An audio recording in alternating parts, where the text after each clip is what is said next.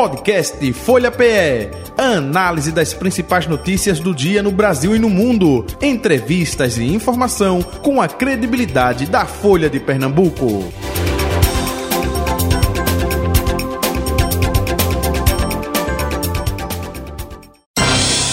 Folha Política. Entrevista com o deputado estadual, presidente estadual do Partido dos Trabalhadores aqui em Pernambuco, Doriel Barros, que já está com a gente a partir de agora. É, deputado, muito bom dia, prazer tê-lo aqui no Folha Política de hoje. Tudo bom com o senhor? Olá, Jota Batista, bom dia, bom dia a você, bom dia a todos os ouvintes da Folha, prazer enorme mais uma vez estar, estar no teu programa. Abraçar também a Tarsila Castro e aí estamos à disposição, amigo. Deixa eu saudar a Tarsila Castro, que é repórter de política da Folha Pernambuco, hoje na bancada da Folha FM. Tarsila, bom dia para Tarsila. Bom dia, Jota, bom dia, deputado, e bom dia aos ouvintes da Rádio Folha. Muito bem. Deputado Doriel Barros, vou começar com a pergunta nacional. Né? É, hoje é, tem encerramento do prazo é, para que o presidente Lula possa é, vetar ou não, não é? o marco é, temporal. É, que opinião o senhor tem com relação a essa decisão do presidente Lula, hein? Veja, eu acredito que o presidente Lula deva é, vetar, se não na totalidade, mas é, em muitas coisas que, que o projeto que foi aprovado não reconheceu em relação a os nossos é, irmãos indígenas, né? Então, é, eu tenho essa expectativa e acredito que deva acontecer isso. O presidente Lula, como sempre é, falou, e, e, o seu histórico é um histórico de defesa daqueles que, que mais, mais sofrem, que, que lutam é, por um pedaço de terra, pelos seus direitos, de reconhecimento como povos que já existiam aqui, que, portanto, precisam ter os seus direitos assegurados. Então, eu acredito que o presidente Lula deva caminhar nessa direção.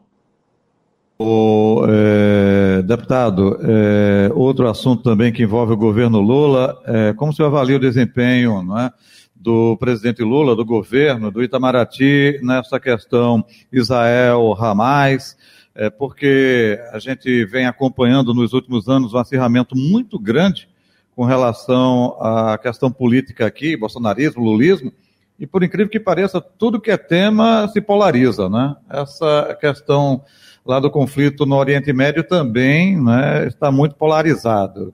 É, é, dizem que Lula defende o Hamas, é, opa, não é bem assim. Como o senhor analisa as ações do governo Lula nesse conflito internacional?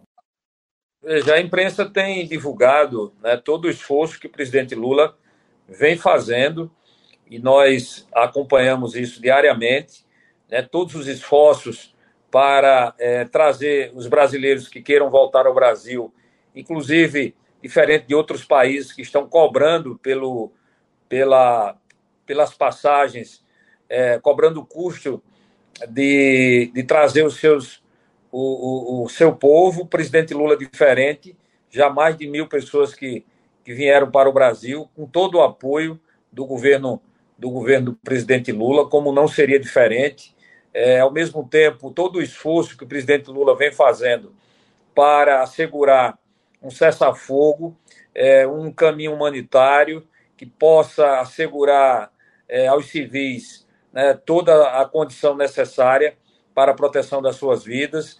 Então, a gente tem observado, e agora, como é, representante do, do Conselho de Segurança, o presidente Lula tem feito muitos esforços né? Infelizmente, nós não conseguimos, é, pelo um veto que houve do governo americano, mas é, todos acompanharam a, a, a, o esforço que o Brasil fez, inclusive com a votação de muitos países que, é, a partir do convencimento e de confiar na capacidade política do presidente Lula é, na defesa da paz. Então, eu não teria nenhum reparo a fazer, porque o presidente Lula vem fazendo um, um trabalho extraordinário para não apenas cuidar do povo brasileiro, mas, mas também cuidar do povo do mundo, que foi sempre isso que o presidente Lula pregou e tem feito, que é, que é defender a paz em todo, em todo o mundo. Então, eu acho que o presidente Lula vem cumprindo fielmente aquilo que se espera de um presidente na estatura do presidente Lula. Muito bem, deixa eu trazer agora a Tarsila Castro, que tem ali perguntas, é, tem perguntas a lhe fazer também. Tarsila.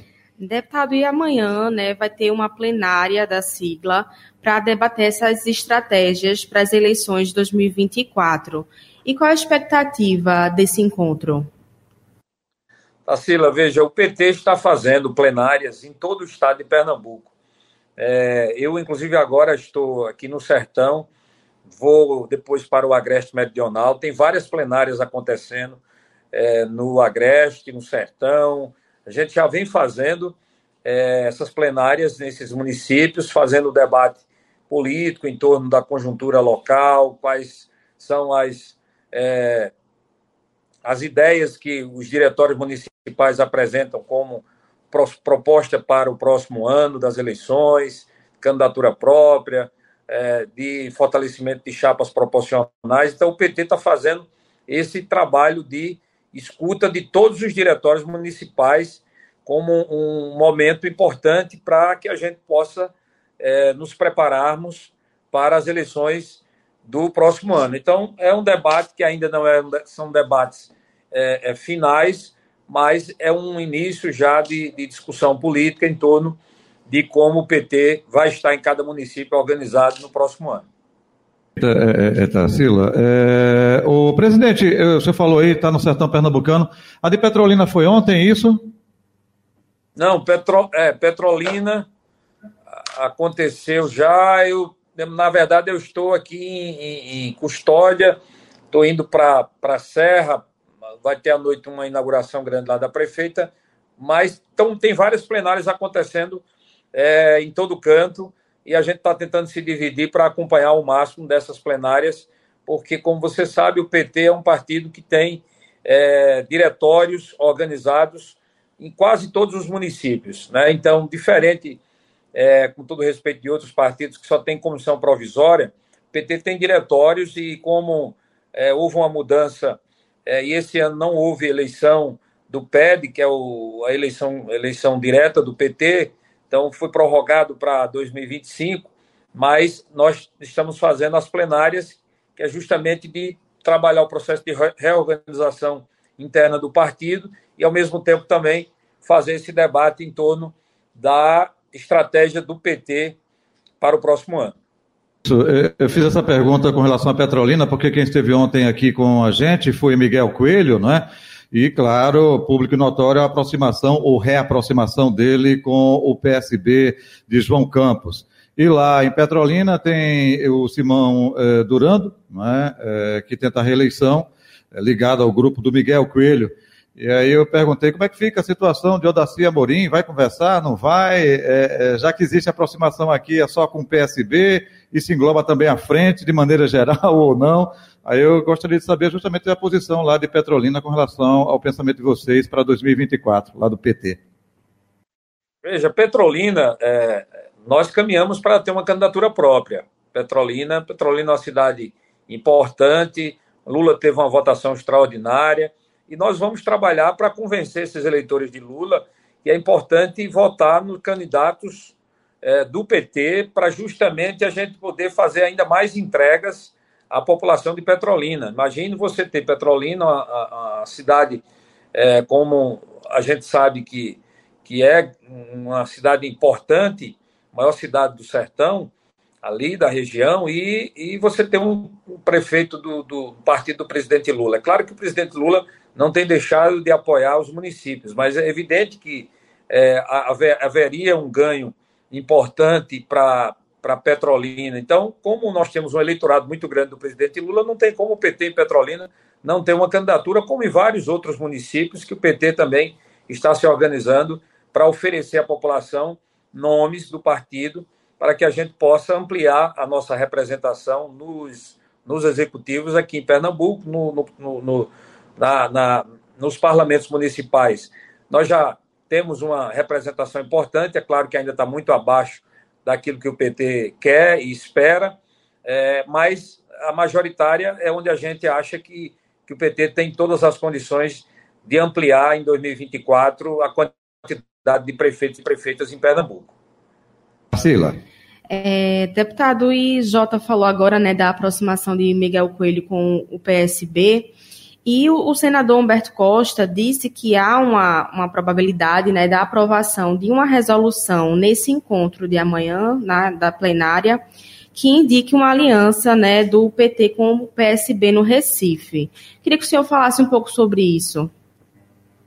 Veja, é, as plenárias, elas fazem o debate, elas, elas não são deliberativas, né, mas elas podem fazer debates indicativos que depois serão é, avaliados e debatidos é, tanto pelo próprio diretório depois é, dos municípios como pelas instâncias é, é, é, estaduais ou nacionais, no caso do Recife, pelo, pela instância nacional.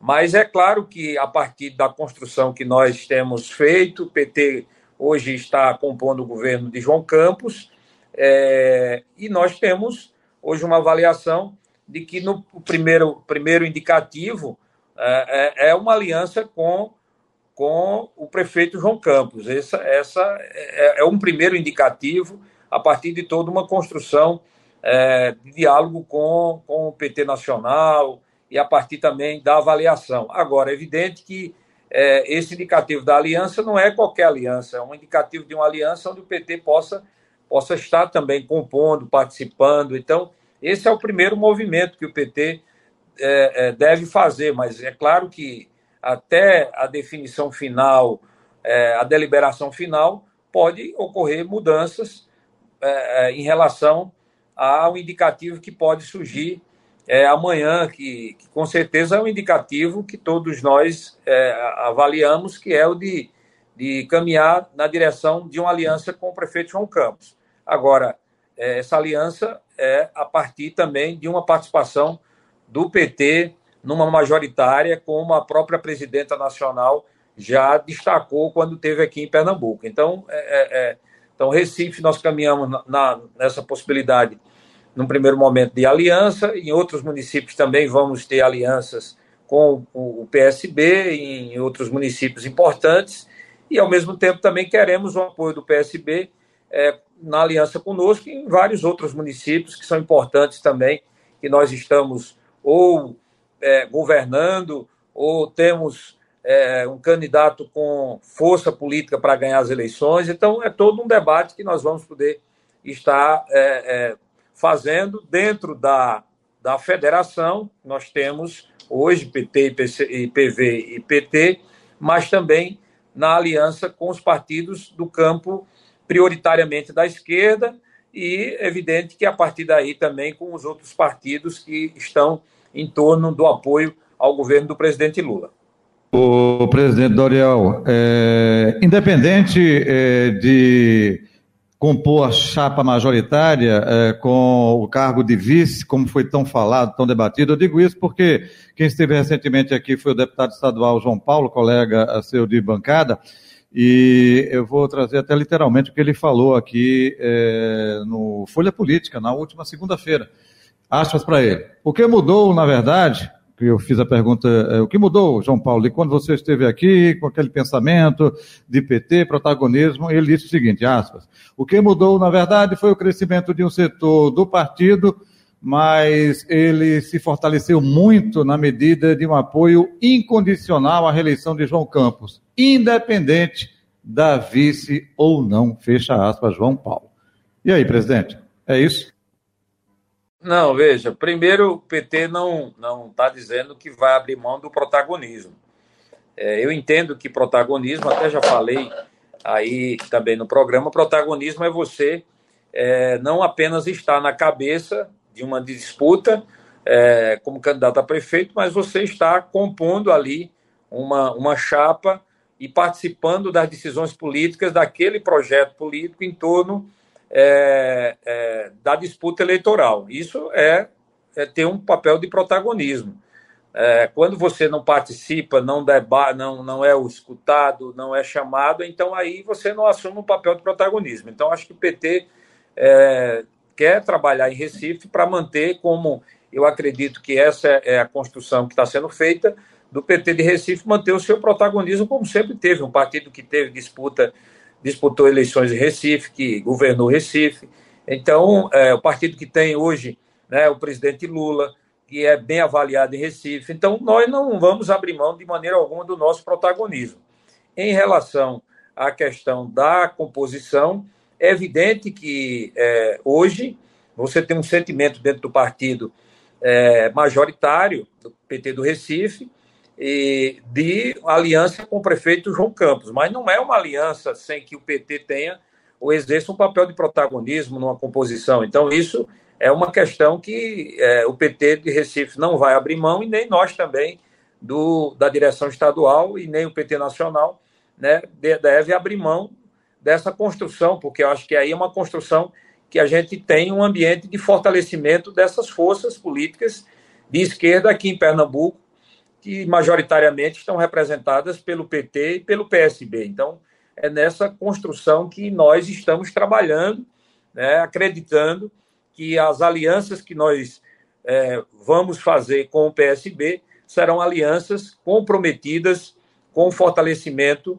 de um projeto de sociedade que tem como objetivo melhorar a vida das pessoas, mas também de desses partidos exercerem é, papéis é, de protagonismo no cenário é, municipal, no cenário estadual. Então, nós não queremos nem aceitamos e nem devemos é, ter papel de coadjuvante, principalmente na condição que o PT vive hoje. O PT viveu tempos difíceis, mas hoje o PT está vivendo um outro momento.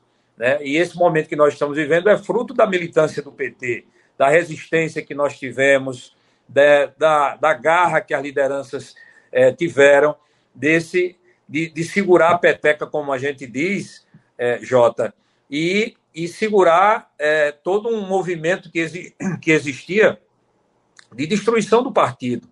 Então, é, diante de tudo isso, nós conseguimos é, é voltar à presidência do, do Brasil, né? e, portanto, o PT passa novamente a exercer um papel de muita força política. Então, nós, é, é, é nesse ambiente e, e nesse reconhecimento do que nós somos, e do que nós representamos e do que nós podemos construir e, e, e agregar em, em, em, projetos municipais que nós vamos ter no próximo ano, que nós queremos é, é, é, atuar. Então, é nessa direção que o PT, não só do Recife, mas o PT estadual, está se posicionando. Então, para ficar bem claro, quando fala protagonismo, fica muito confuso, né? às vezes até para o nosso ouvinte, para o nosso espectador na opinião do PT do Recife, na opinião do presidente da sigla, Doriel Barros, sim compor a majoritária. É vice no mínimo, é isso. É isso, eu acho que isso é exercer um papel também de protagonismo. Então o PT trabalha hoje com essa possibilidade. É evidente que você tem dentro do PT é, lideranças que defendem candidatura própria, que não, não, não podia ser diferente, porque o PT sempre buscou e sempre teve praticamente é, é, em Recife candidaturas próprias. Mas diante da conjuntura que nós estamos trabalhando, há uma construção de uma aliança política com o prefeito João Campos. E essa aliança política, evidentemente, passa pela presença do PT na, na vice. E isso, para mim, é exercer um papel de protagonismo.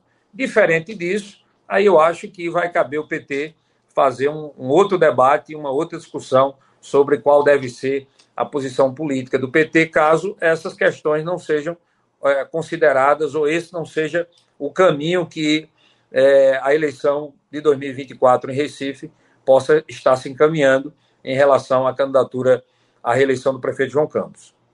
Tarsila? Deputado, e como está é, tá sendo esse planejamento do partido para 2026? O PT vai ter uma candidatura é, para o governo de Pernambuco? Veja, o PT está trabalhando agora é, para fazer bem feito 2024. Né? Você vê, hoje eu tenho dúvida que nós somos o partido que mais mobilizamos a nossa base, colocando o cenário que nós temos, a força que nós temos também, é, é, o interior, você sabe da força enorme que o PT tem. Se a gente é, apresentar bons quadros, é, nós temos todas as condições de é, eleger uma, uma grande representação no, nas, nas, nas prefeituras, nas, nas câmaras municipais, e com isso a gente ganhar força política para as eleições de 2026. Então é evidente que um partido como o PT, tendo o presidente Lula, é, vai querer em 2026 é, disputar as eleições. Né? Então eu sinto isso das lideranças, várias lideranças, vários dirigentes que eu converso, é, o sentimento é esse. Sentimento que em 2026 o PT terá candidatura própria. Agora, antes de chegar a 26, nós vamos trabalhar 24. Então, o nosso foco agora, todas as nossas energias estão voltadas para as eleições de 2024. Deputado, e essa semana é, houve a votação que derrubou os vetos da LDO. Como é que o senhor vê essa votação e também a relação do legislativo com o, com o executivo? Agora está em construção a questão da PPA e também do LOA. Veja, Tassila, a derrubada do veto eu vejo como natural, é, uma coisa esperada, porque foi votado na, na casa e uma vez que foi votado é porque já havia um entendimento de que aquela matéria era uma matéria importante, inclusive recebeu votos, inclusive de toda a base do governo. Então, eu não, assim, estranhei o fato da casa manter aquilo que a própria casa tinha aprovado, né? Então, acho como natural. O que eu entendo é que é, a, a, a, governadora precisa criar uma, uma, um diálogo com a casa que seja um diálogo é, mais presente, né? Que, que, permita esse diálogo com é, as forças políticas que estão compondo o parlamento, e é evidente que passa pela presidência, mas passa pelo, pelos campos também que compõem é, o, a Assembleia Legislativa, né? como acontece no Congresso Nacional, o diálogo com as forças políticas, eu acho que isso é fundamental é, para que a gente consiga criar um, um, uma harmonia e, e, uma, e uma atuação que dê é, a velocidade e a dinâmica que a gente é, sabe que precisa ser dado entre o legislativo e o executivo. Né? Então, acho que o avanço nessa, nessa, nesse ponto aí depende muito do, que do executivo, de fazer o diálogo. Nós temos várias forças, nós temos a federação, nós temos outros blocos que tem dentro da Assembleia Legislativa. Então, acho que esse diálogo com os blocos políticos, eles precisam acontecer e ter alguém que possa ter essa é, é, é, autonomia, né? O, essa condição de poder, nesse diálogo com o parlamento, exercer esse papel de força política é, representando o governo do Estado. Com isso, eu acredito que a gente tem todas as condições de poder é, avançar e não ter é, esse, esse desgaste, muitas vezes desnecessários, entre o executivo e o legislativo, que eu acho que isso não é bom para ninguém, não é bom para o legislativo, nem é bom para o executivo e, e muito menos para a sociedade. Deputado, e o e João Paulo, né, votou para manter esses vetos. Como é que o senhor vê isso? Não, veja, ele, ele já colocou que tinha sido uma opinião pessoal dele, uma, uma decisão pessoal, então eu prefiro não comentar e a gente sabe que dentro do, do PT e, e dentro da bancada nós temos trabalhado com essa liberdade né, das, do, dos parlamentares. Mas é evidente que, que nós temos construído é, 99% dos entendimentos nossos tem sido sempre com o objetivo de trabalhar é, o máximo de unidade possível da, da nossa bancada da federação. Mas João Paulo, não tenho dúvida do seu compromisso né, com as causas que nós todos defendemos e eu acho que, que essa é uma matéria superada já. Vamos para frente e, e, vamos construir um Pernambuco melhor. O, é, deputado, até aproveitando, construir um Pernambuco melhor. É, oficialmente, PT é oposição ao governo de Raquel Lira, mas a gente observa que em votações a sintonia eh, está perfeita né, entre PT e a governadora. No âmbito federal também, recursos do governo federal vindo para o estado de Pernambuco, a sintonia também está perfeita. Em 2024, essa sintonia pode ser modificada em virtude eh, da eleição. A eleição municipal pode azedar essa relação ou não necessariamente? Jota, veja, não necessariamente, né? Porque você tem né, prefeitos e é, prefeitas que, que, que podem, ou, ou, ou, naturalmente, pela, pela função que exerce, né, como o próprio presidente Lula faz com Pernambuco, você já, já registrou aqui, Pernambuco não tem perdido é, investimentos do governo federal. Deputado. Ô, ô, deputado, é, é, é, só porque, assim, quando é, é, vocês falam de oposição, a gente pensava que ia ser uma oposição mais é, ferrenha, enfim. Está parecendo mais que vocês são da bancada independente, não é? Que estão sempre votando ali. É, é um pouco disso que está passando. Para mim, não, para a maneira geral, viu? Não, veja, a gente tem tido uma, posi uma posição de, de oposição. Agora, é claro que a gente não pode ter uma posição de oposição quando chega na casa algumas matérias que são importantes para o trabalhador, por exemplo, é, a partir de um diálogo que nós fizemos com o executivo e com a Federação de Assalariados, por exemplo, que o governo do estado enviou um projeto para a Assembleia que dá um aumento de percentual do chapéu de palha e dá um, mais uma parcela. Foi enviado pelo executivo. Aí nós estamos na oposição, aí nós vamos votar contra, é, Jota, um projeto desse que é um projeto que vai beneficiar o trabalhador? Não, não tem como. Então, ser oposição é poder questionar algumas coisas que a gente identifica que que está equivocado, que está errado. É, por exemplo, é, agora, por exemplo, nós da, da federação, a, a, grande maioria entendeu que estava errado a, a, posição do governo do estado de querer que a Assembleia mantivesse o veto.